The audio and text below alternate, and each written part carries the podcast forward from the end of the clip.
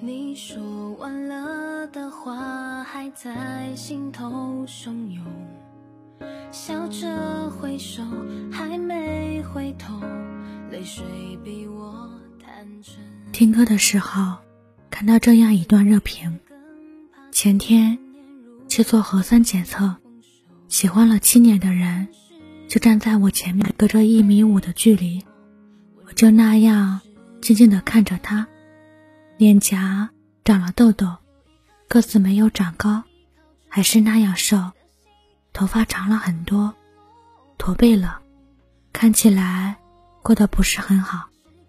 他也应该认出了我，一直回头看我，我们互相都没有说话，没有必要了。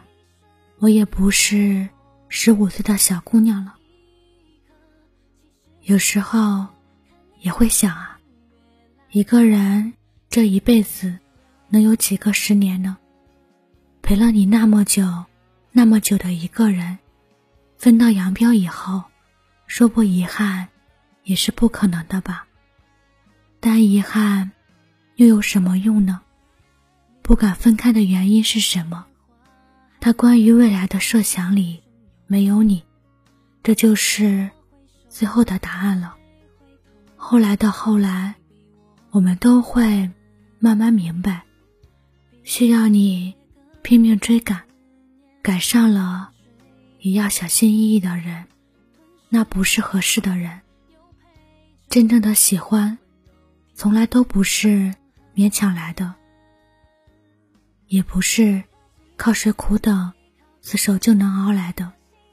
真正的合适，是那个看着你笑，陪着你笑。在你累的时候，还能拉着你一起往前走的人。